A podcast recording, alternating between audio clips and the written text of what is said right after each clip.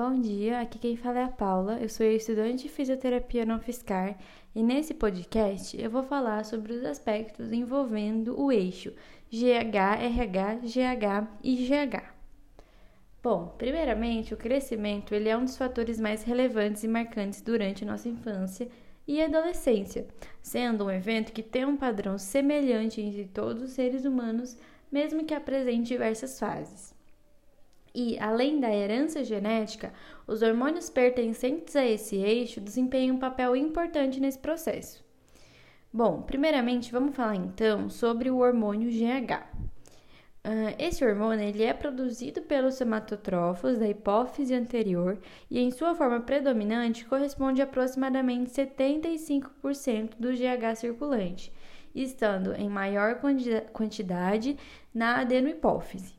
A principal função realizada por esse hormônio é promover o crescimento do corpo humano por meio da sua ação interventiva na formação proteica, multiplicação e diferenciação celular.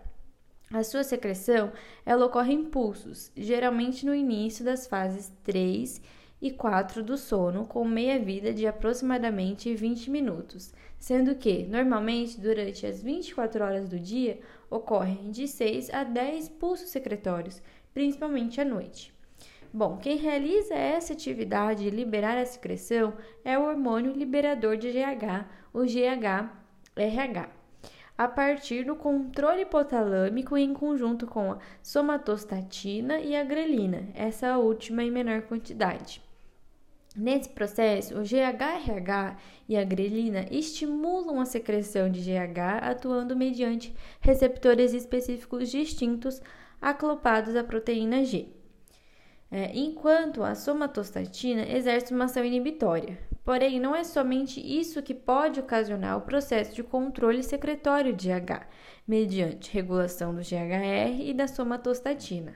A tiroxina, o glucagon, os esteroides sexuais, a dopamina, a hipoglicemia e alguns hexapeptídeos sintéticos estimulam a secreção de GH, atuando no hipotálamo e na hipófise.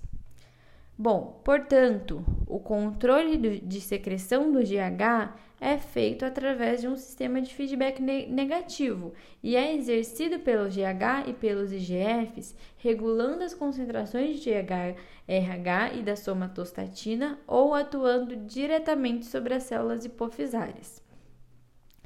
E além da ação sobre o crescimento corporal, o GH ele exerce funções metabólicas específicas, podendo promover aumentos de síntese proteica, elevação da, da mobilização de lipídios para a produção de energia e redução da utilização da glicose.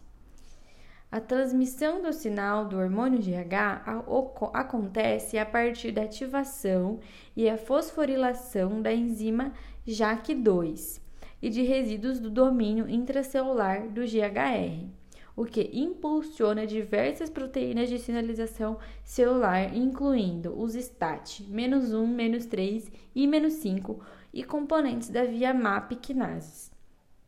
Existem algumas deficiências nos seres humanos causadas pelo estado exagerado ou insuficiente da produção de GH. No caso de hipersecreção desse hormônio, a causa é gigantismo em crianças e acromegalia em adultos. Já quando o organismo ele apresenta uma hipossecreção de GH, a causa é o nanismo em crianças. Bom, os fatores de crescimento, os IGFs, IGF-1 e IGF-2, que também participam desse eixo, eles são produzidos na maioria dos órgãos e dos tecidos do organismo pelo hormônio GH. Sua secreção ocorre à medida que são produzidos, não existindo um órgão de armazenamento e eles desempenham ações, ações autócrinas, parácrinas e endócrinas sobre o metabolismo intermediário, proliferação, crescimento e diferenciação celular. Bom, é, portanto, esse foi o podcast sobre o eixo.